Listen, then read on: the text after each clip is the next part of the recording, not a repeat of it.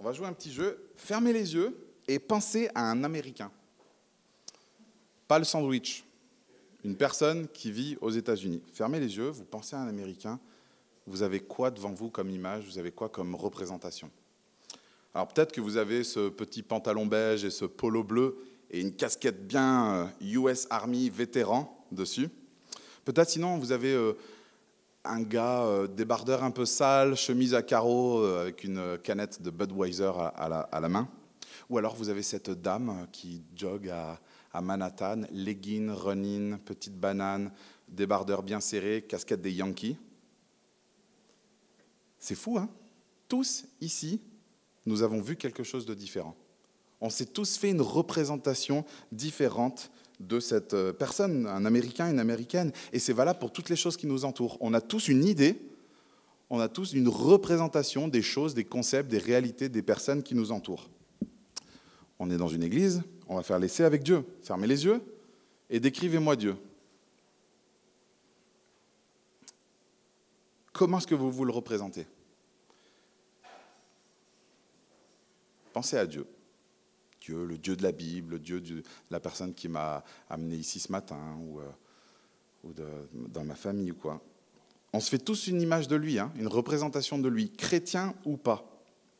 Hier, moi j'ai mangé avec un ami euh, totalement athée, euh, et il m'a dit, et puis je vais, bien citer ce qu'il dit, parce qu'il risque d'écouter ce message, il m'a dit, si Dieu existait, alors il verrait, il verra que j'ai mené une vie pas mal quand même, du mieux que je pouvais, et donc ça devrait passer. Lui, sa représentation de Dieu, c'est un Dieu, bah, il, va, il va tous nous accueillir, il va un peu voir comment on a mené notre vie. Puis c'était marrant, moi j'avais une bière à la main, lui il n'en avait pas, euh, parce qu'il s'entraîne pour un marathon. Et alors, je sais qu'en hygiène de vie en ce moment, il était nickel. Moi je revenais d'une semaine en Angleterre où j'ai mangé des petits sandwichs triangulaires où on ne sait pas bien exactement ce qu'il y a dedans.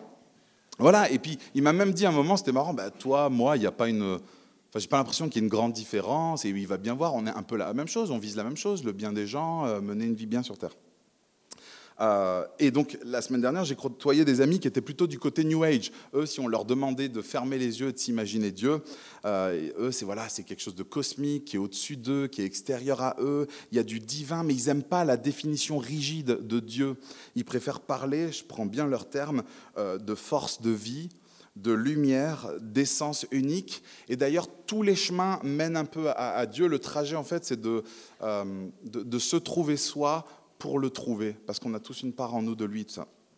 Et, euh, juste, je me suis posé un instant, et j'essaie de, de vous amener cette réflexion. S'il y a un truc, on l'appelle truc pour l'instant, Dieu si vous voulez, qui est au-dessus de tout, il y en a un, on l'a vu la semaine dernière, un Dieu unique, un seul, est-ce que vraiment tous les chemins mènent à lui? Et est-ce que ce ne serait pas merveilleux et entre guillemets logique qu'il nous ait dit, s'il est Dieu, comment le connaître, comment l'approcher, comment le suivre, comment l'adorer, comment se comporter avec lui? C'est un peu comme si aujourd'hui j'essaye d'aller voir euh, le président de la République. Euh, comment je sais? Comment l'accéder? C'est lui qui met en place la chose. C'est pas je prends ma trottinette, je vais voir Suzanne à l'entrée, euh, gling gling, et puis j'arrive dans son bureau. Non, il y a un, procédé, un processus pour, pour y accéder. Dieu, s'il existe, est-ce qu'il l'a? Il n'aurait pas dit comment on vient à lui, comment on le connaît, comment on le suit, comment on l'adore. Et donc c'est cette thématique-là et à ces questions-là que répond ce deuxième commandement. Le premier commandement ou la première parole de Dieu pour nous, pour son peuple, c'était qui adorer Et la réponse était l'adorer lui parce qu'il est le seul et unique Dieu. Ici, ce deuxième commandement, cette deuxième parole, c'est comment l'adorer. Donc, dans la première parole, l'interdiction, c'était d'adorer un autre Dieu que lui. Et ici, c'est l'interdiction de l'adorer lui de la mauvaise façon. Vous me suivez? Donc, on va voir ensemble cet, cet interdit, cette règle et la raison. Ensuite, on verra l'avertissement qu'il y a et la promesse et enfin l'espoir. Donc on va essayer de bien comprendre ce, commandement. C'est quoi cette interdiction? Verset 4. Tu ne te feras pas de sculpture sacrée ni de représentation de ce qui est en haut dans le ciel, en bas sur la terre et dans l'eau plus bas que la terre. Tu ne te prosterneras pas devant elles et tu ne les serviras pas. Si je comprends bien ce texte, ça a l'air simple. Dieu, il interdit aux êtres humains de se prosterner et d'adorer des, tout un peu portrait, forme, image, effigie, statue qui le représenterait. Le problème, c'est pas l'art, c'est pas d'avoir euh, peint quelque chose, mais c'est de se prosterner devant, se dire voilà mon Dieu. Donc il n'interdit pas l'art, il n'interdit pas un schéma dans un livre de théologie qui explique euh, des concepts ou la Trinité ou quoi, euh, mais c'est cette interdiction de créer des choses qui le représentent et de se prosterner devant. Et nous, bah, ce matin, en tant que chrétien, on se dit, bah, c'est facile. Celui-là, franchement, il est vraiment simple pour le coup. Parce que, est-ce que vous avez une imprimante 3D, vous vous faites des petits dieux là? Sortez les statues qui sont dans vos sacs à main? Non, on se dit, mais je ne suis pas dans la poterie, moi je suis dans l'aéronautique, qu'est-ce que je ne fais pas des, petites statues? Ah, c'est peut-être ce truc qu'il y a chez ma mamie là, le euh, crucifix là. Je sais quel prix se met devant, c'est peut-être ça qui est interdit. Ou alors, non, non, non, non, c'est euh, euh, certains catholiques, je crois, ils vénèrent ou ils adorent des statues, non euh, Et donc on se dit, bah, il ne me concerne pas ce commandement.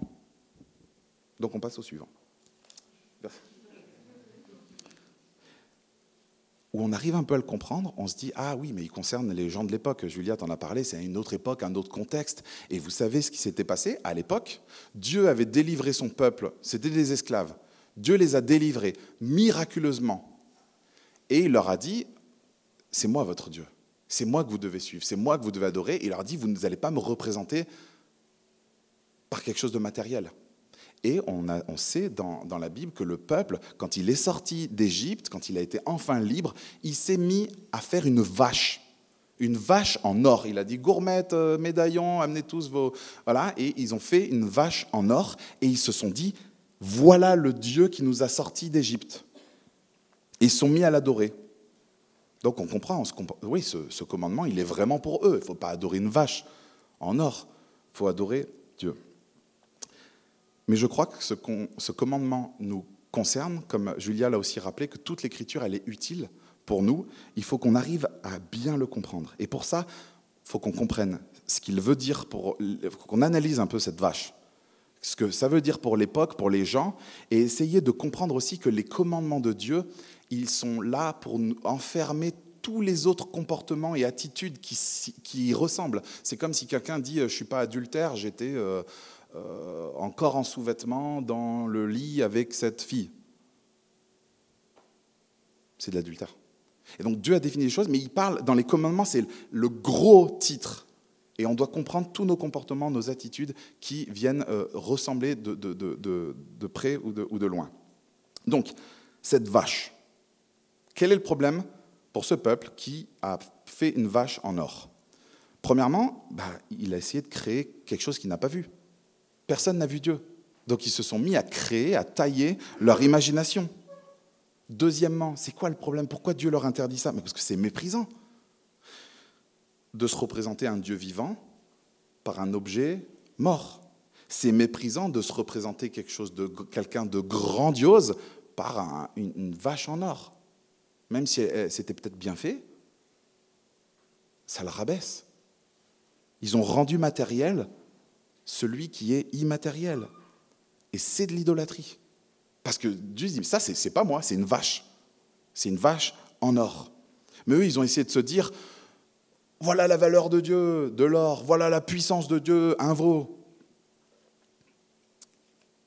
Et nous, donc maintenant qu'on a bien compris que c'était impossible, que c'était méprisant et que c'était de, l'idolâtrie, on doit se dire, mais j'ai pas de statut, quand est-ce que j'enfreins alors ce commandement? Il faut qu'on cherche le cœur de Dieu. Dans la loi, dans les commandements, on doit chercher le cœur de Dieu pour lui obéir et ne pas tomber dans cette interdiction et dans la punition qu'il y a derrière. Nous, ce qu'on veut, c'est goûter le verset 6, n'est-ce pas? Regardez ce verset, il dit, Dieu dit, j'agis avec bonté jusqu'à mille générations. On veut ça. Et c'est pour ceux, dit la suite du verset, qui m'aiment et qui respectent mes commandements. Donc il faut qu'on cherche le cœur de Dieu et qu'on comprenne c'est quand que nous, on a une pratique qui enfreint ce commandement. Donc ce commandement, vous l'avez vu, c'est le problème d'avoir de fausses représentations de Dieu et de les suivre, de les adorer. Et c'est simple. Nous, on ne se fait pas des images physiques de Dieu. Peut-être, je ne sais pas, mais principalement, on ne se fait pas d'images physiques. Mais on se fait des images mentales. On ne se taille pas un, Dieu physiquement, mais on se le façonne, on se le taille euh, dans notre tête. Pas, dans du bois, pas dans de la pierre, mais dans notre tête. On, se taille tous un Dieu. D'ailleurs, quand vous avez fermé les yeux, vous avez pensé à un Dieu, il a été taillé selon vos connaissances de lui, selon vos représentations de lui. Peut-être d'ailleurs, quand je vous ai demandé de fermer les yeux, vous ai dit, je vois une, une blague. Dieu, je vois une blague, je vois un radin, un rabat-joie, je vois un, Dieu privatif. Je vois un incompétent qui nous voit la marner et qui fait rien.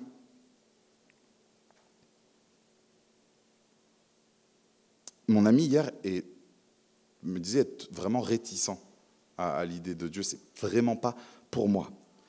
Et c'était intéressant, et je vous pose la question, et si notre réticence envers Dieu ne venait pas juste d'une mauvaise compréhension, représentation de qui il est. Peut-être qu'on est réticent à tout ça, mais juste on est réticent à la représentation qu'on en a. Peut-être que votre idée de qui est Dieu, elle vient d'un documentaire, d'un reportage. Nous avons découvert qu'en fait Dieu, qu'en fait Jésus.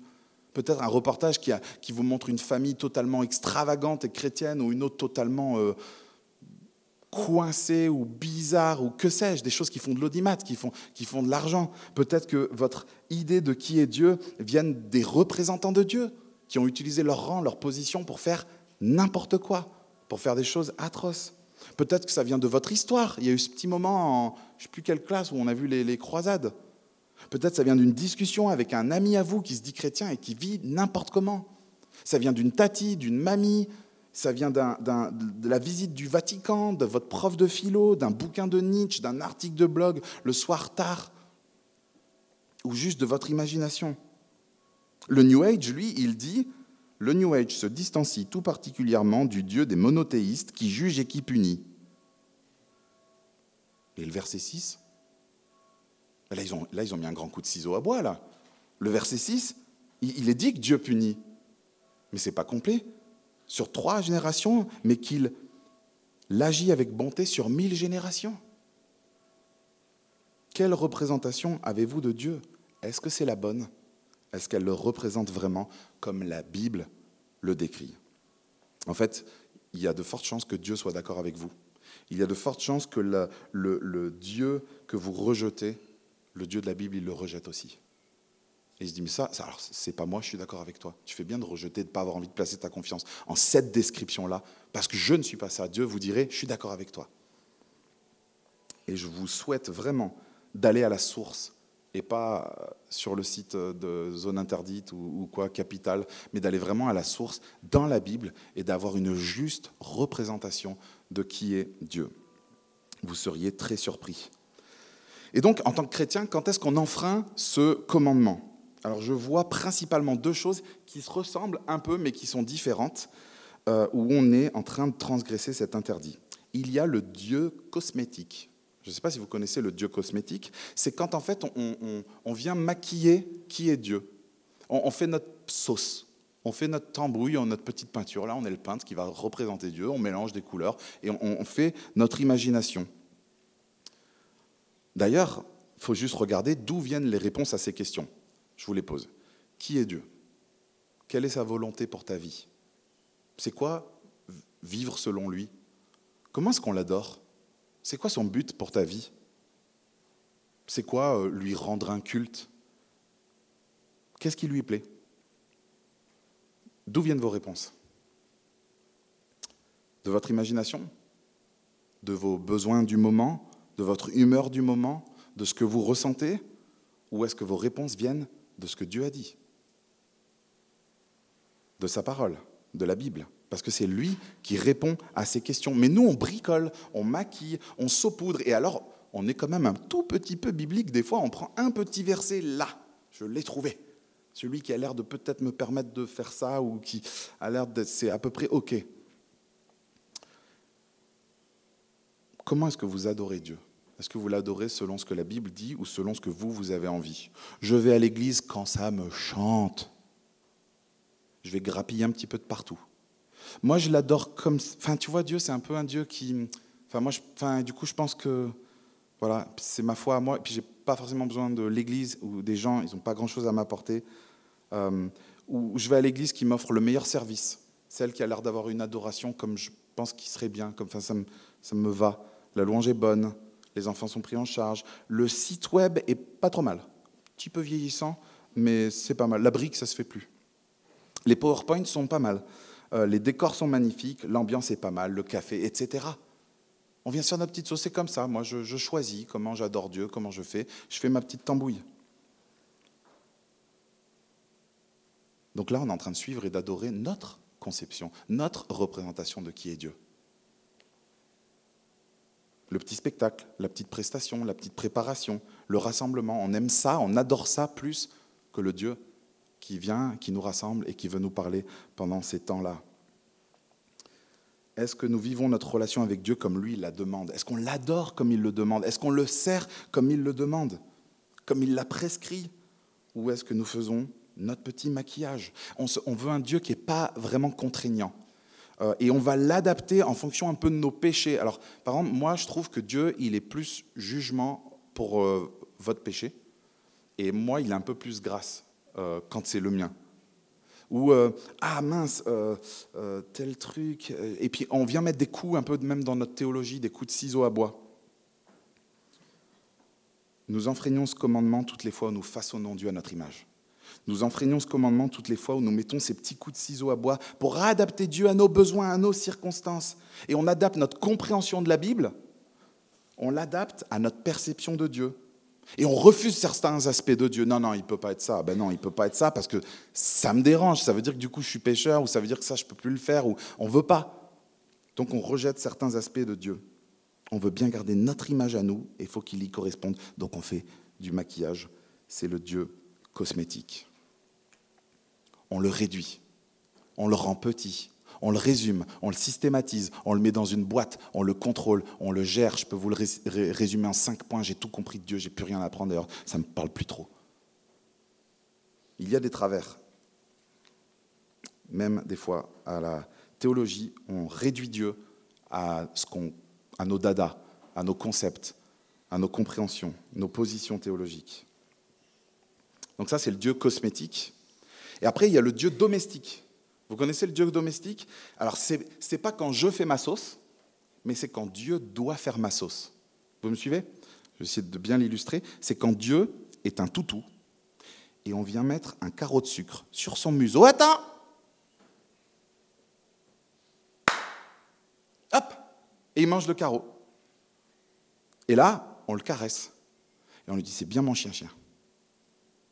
Tu as fait ce que je voulais au moment où je, où je l'ai demandé. Ça, c'est le Dieu domestique. On vient le dompter, on vient le contrôler, on vient le rabaisser, on vient le dominer. C'est toutes les fois où on se dit, si je fais ça, Dieu va faire ça. Si j'accomplis cette promesse, si je redeviens pieux, si je suis clean pendant un an, un mois, il va me bénir, ou il va répondre à tel sujet de prière, ou il m'arrivera rien, ou il va réparer telle faute, ou si je fais ça, il va me guérir. Je vais prier tous les jours, il me donnera ceci, cela. Si je gère à fond mon service, il va se passer ça. Je vais être une super maman, comme ça il y aura ça. Je vais être un super papa. Et alors il fera ce que j'ai à cœur. Mais ce commandement sévère nous dit que Dieu ne se laisse pas manipuler. C'est un Dieu à qui on obéit, à qui on fait confiance pas qu'on utilise pour nos propres fins, nos propres projets. C'est pas un petit toutou qu'on balade avec nous, un petit gris-gris, une petite pierre dans la poche, un pendentif, un petit truc qu'on sort quand on veut, ou un jukebox, ou que sais-je. C'est pas le OK Google qui nous répond en combien de millisecondes pour des milliers de centaines de pages de résultats? On a quelqu'un dans le milieu? Des millisecondes. Voilà, trop longtemps. Pour nous, c'est trop longtemps. OK Google, OK Dieu. Une des meilleures questions qu'on peut se poser pour voir si on a domestiqué Dieu, c'est si on regarde notre vie, comme d'habitude, notre gestion du temps, notre argent, notre foyer, notre famille, nos priorités, est-ce qu'on voit que son royaume, son règne, sa renommée, son projet, l'Église sont devenus notre projet, sont devenus notre priorité? Ou est-ce qu'on voit qu'en fait, on a, demandé à Dieu de se greffer sur nos petits projets? Est-ce que vous vous êtes greffé sur le projet universel de Dieu? Ou est-ce que vous venez prendre Dieu et vous le greffez à vos petits projets personnels? Vous avez peut-être, nous avons peut-être domestiqué Dieu. Nous le réduisons et nous le méprisons en faisant cela. Est-ce que vous aimez, vous, qu'on vous rabaisse, qu'on vous caricature? Vous avez vu comme c'est horrible. Moi, ça m'est déjà arrivé. Un truc sur moi qui était un peu vrai, presque faux, mais pas, mais pas autant, et un peu caricaturé, et c'est parti. Oh, c'est horrible. C'est pas vraiment ça.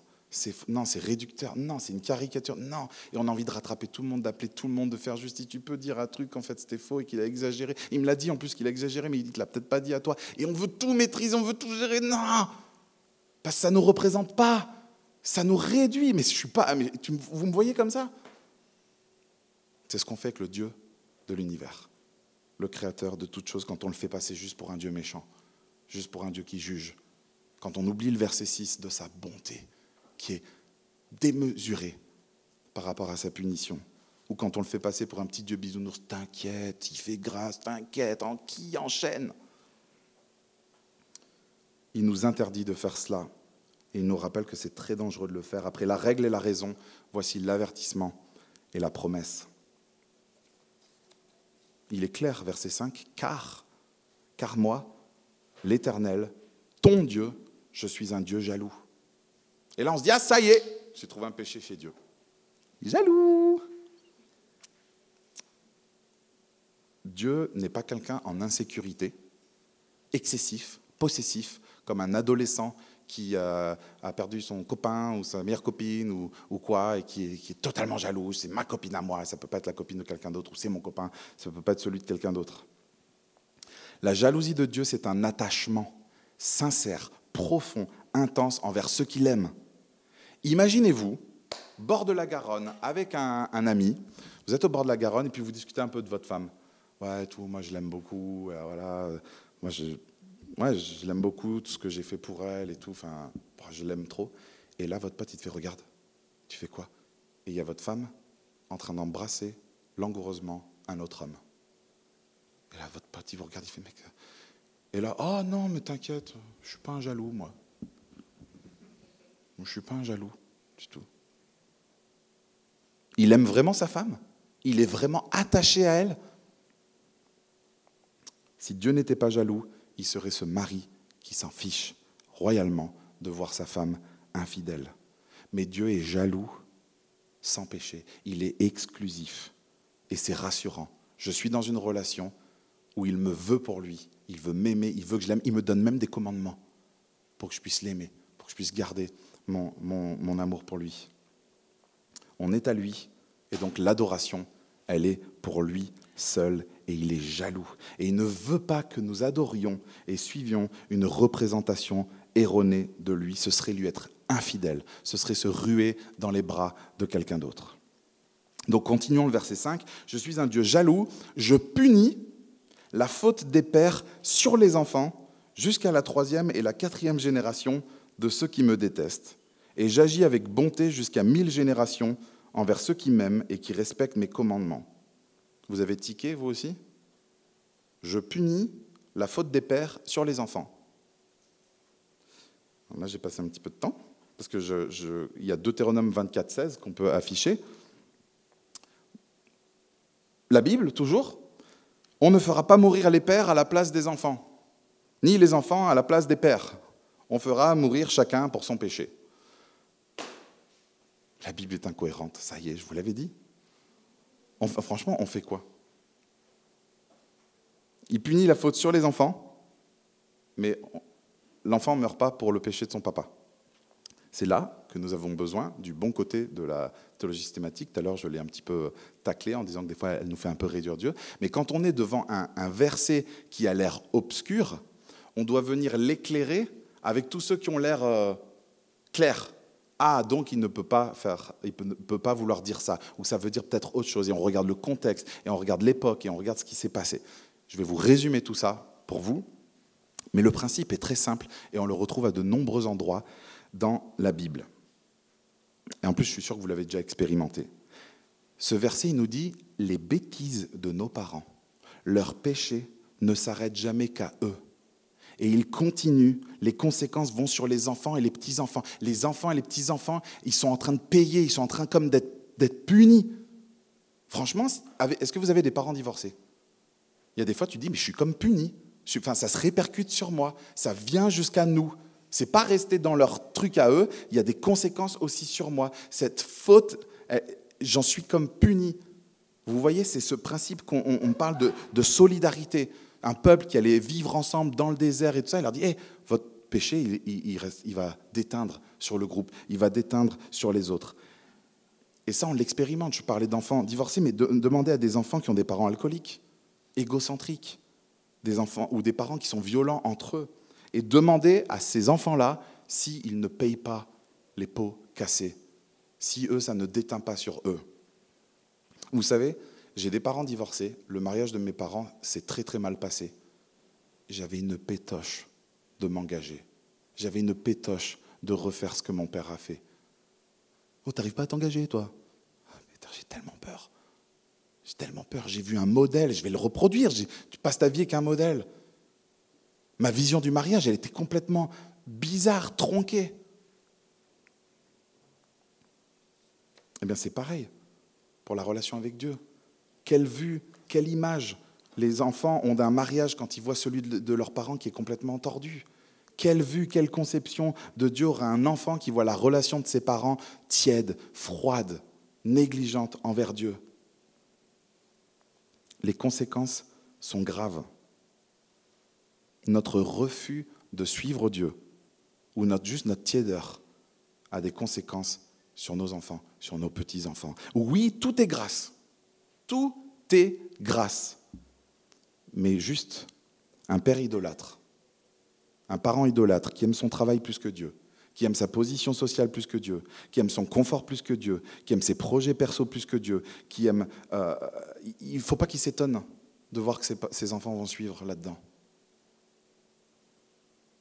Ça va se répercuter sur eux. Vous avez vu l'influence qu'ont nos parents sur nous. Pensez à vos problèmes personnels. Vous allez retrouver des penchants de vos parents. Parce qu'on imite. On est des machines à imitation. On est des gens qui avons besoin de modèles. Et dès qu'on voit un modèle, on, on prend. La relation avec Dieu, le standing de vie, le ministère, on s'inspire de ce qu'on voit, de ce qu'on a eu à la maison. Nos choix de vie auront des impacts sur nos enfants, sachons-le, sur nos enfants, pour le meilleur comme pour le pire. Oui, chacun mourra pour son propre péché, mais Dieu, ce qu'il dit ici, c'est que nous avons une responsabilité bien plus grande que ce qu'on pense dans notre obéissance. Mais ce qui est bien plus grand que tout, c'est cette promesse magnifique, vous la voulez pas?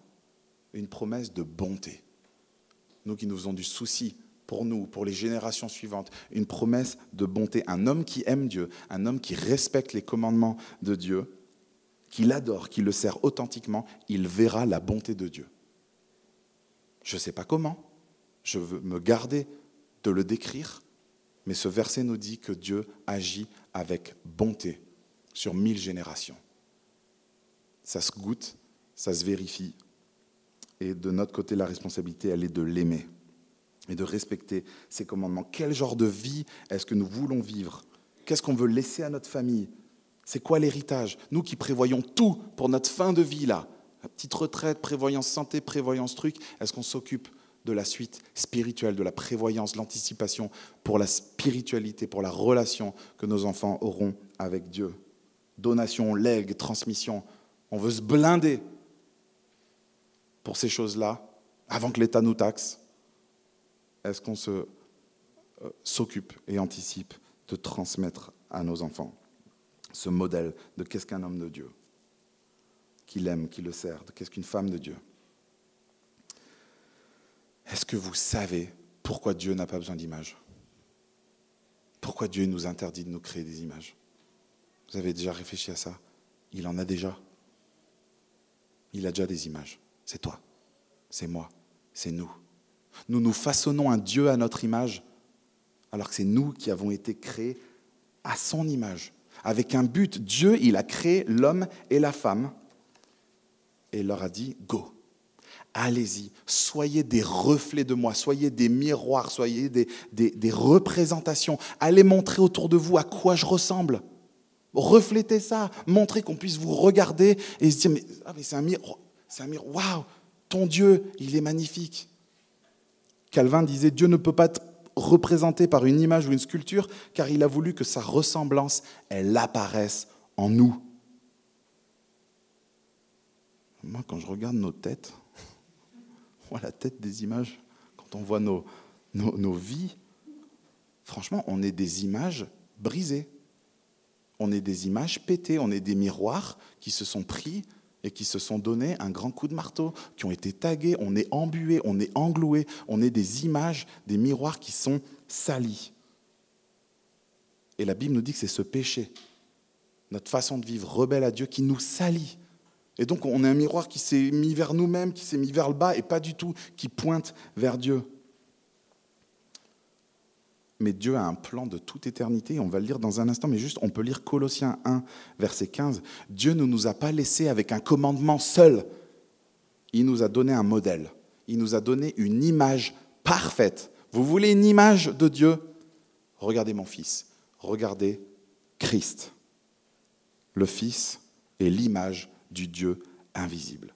Dieu, par Jésus-Christ, a voulu se rendre visible Jean 14, versets 9 à 10, et on ne peut plus clair. Un des disciples vient, il dit, Seigneur, il s'adresse à Jésus, montre-nous le Père et cela nous suffit. Jésus lui dit, Il y a si longtemps que je suis avec vous et tu ne me connais pas, Philippe. Celui qui m'a vu a vu le Père. Comment tu peux dire, montre-nous le Père? Ne crois-tu pas que je suis dans le Père et que le Père est en moi? Voici le plan de Dieu. Il a voulu se rendre visible par Jésus-Christ qui est venu sur terre, qui nous a montré ce que c'était un homme, un humain, qui, plaçait sa confiance en Dieu, qui obéissait à Dieu, nous a montré ce que c'était un homme qui, qui aimait Dieu de tout son être, de tout son cœur, de toute sa pensée, de toute sa force. Il nous a montré ce que c'était de lui faire confiance, de se soumettre à lui, de vivre pour lui. Christ est le modèle, l'image parfaite, pleinement Dieu et pleinement homme, pour nous rendre ça tangible. Nous qui voulions du tangible, comme avec cette vache, ou avec nos petites représentations qu'on maîtrise, il nous a montré le Père. Il nous a montré qui était Dieu et sa mission, son plan à Dieu. Et là déjà, on a une réponse aux premières questions que je posais. Quel est le plan de Dieu pour ta vie? Il est ici. C'est le plan de venir réparer. Dieu a envoyé son Fils pour venir retaper des images, pour venir réparer, pour venir... Mais c'est même pas photoshopé, c'est totalement transformé en enlevant ce qui salissait l'image de Dieu dans notre vie, ce qui salissait notre image, en enlevant le péché. Regardez ce plan pour votre vie. Est-ce que vous le voulez? Romains 8, versets 28 à 29. Du reste, nous savons que tout contribue au bien de ceux qui aiment Dieu, de ceux qui sont appelés conformément à son plan.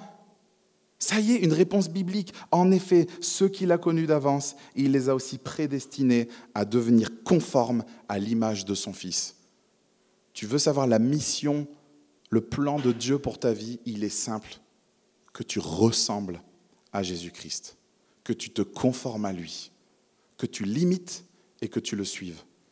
Ça, c'est la définition de qu'est-ce qu'un disciple. Cherche pas d'autres projets pour ta vie. Façonné par Dieu, formé par Dieu, nous avons été déformés par ce péché mais Christ vient nous transformer, vient nous laver, vient nous purifier pour qu'on soit des, des images qui reflètent qui est Dieu. Donc on n'a pas besoin d'images, il n'y a pas besoin de s'entailler les images. On a sa parole, on a son Fils, on sait qui il est, on sait comment le suivre, on sait comment l'adorer. Et d'ailleurs, quand on en vient à la question de qu'est-ce qu'un culte, du coup, comment on l'adore, quelle est la bonne façon d'adorer Dieu, parce qu'il l'interdit ici, de mal l'adorer. La bonne façon d'adorer Dieu, on la trouve dans Romains 12, au verset 1. Je vous encourage, donc frères et sœurs, par les compassions de Dieu. Paul, il vient de, pendant 11 chapitres, d'expliquer l'évangile, la bonne nouvelle de Jésus-Christ et tout, tout, tout ce que cela représente. Et il dit maintenant, je vous encourage à offrir votre corps comme un sacrifice vivant. Pas offrir un dimanche, pas en offrir deux par mois, pas offrir, à offrir votre vie à offrir votre corps comme un sacrifice vivant, saint, agréable à Dieu. Qu'est-ce qui est agréable à Dieu? C'était une des questions de ce début de, de, message. Ce sera de votre part un culte raisonnable. C'est ça l'adoration, c'est nos vies qui se disent, OK, transforme-moi, change-moi, je veux te refléter, je veux te ressembler, je m'offre à ça. Pas besoin de se façonner un Dieu. Par contre, nous, mettons-nous sur le tour comme une poterie et laissons-nous entre les mains de Dieu. Est-ce que vous y êtes entre ses mains pour vous laisser façonner par lui? C'est nous qui devons être façonnés. Ce n'est pas nous qui le façonnons. Devenir de plus en plus conforme à l'image de Christ, c'est notre vocation. C'est la raison de notre existence et c'est le meilleur moyen de le refléter pour ce monde qui nous entoure et qui recherche de faux dieux, qui adore de fausses conceptions de Dieu. Donc ce, ce commandement, c'est une invitation à découvrir la bonté de Dieu. C'est une invitation si vous n'êtes pas croyant, si pour vous, vous vous êtes jamais remis entre les mains de Dieu, vous n'avez jamais laissé Dieu guider votre vie, vous façonner, vous transformer, vous n'avez jamais vu que vous étiez des images pétées, brisées, salies, qui ont besoin d'être restaurées. C'est une invitation à venir à la source, pas sur zone interdite, capitale et je ne sais quel autre reportage, mais venir à la source, regarder qui il est pour avoir une juste représentation de Dieu. Et c'est une invitation pour les chrétiens à continuer de connaître Dieu, continuer de rester entre ses mains pour se faire façonner et connaître cette bonté du verset 6. Il la réserve et il agit avec bonté sur plusieurs générations. Nous qui nous faisons tellement du souci pour notre vie et pour la suite et pour les prochaines générations, occupons-nous d'être des images qui ressemblent à Christ et nous mettrons tout ce que nous, notre responsabilité, on aura mis tout ce qu'on pouvait, nous, de notre côté pour cela. Et Dieu bénit et Dieu agit avec bonté. J'espère qu'on va pouvoir le goûter. Je vais prier euh, pour chacun d'entre nous.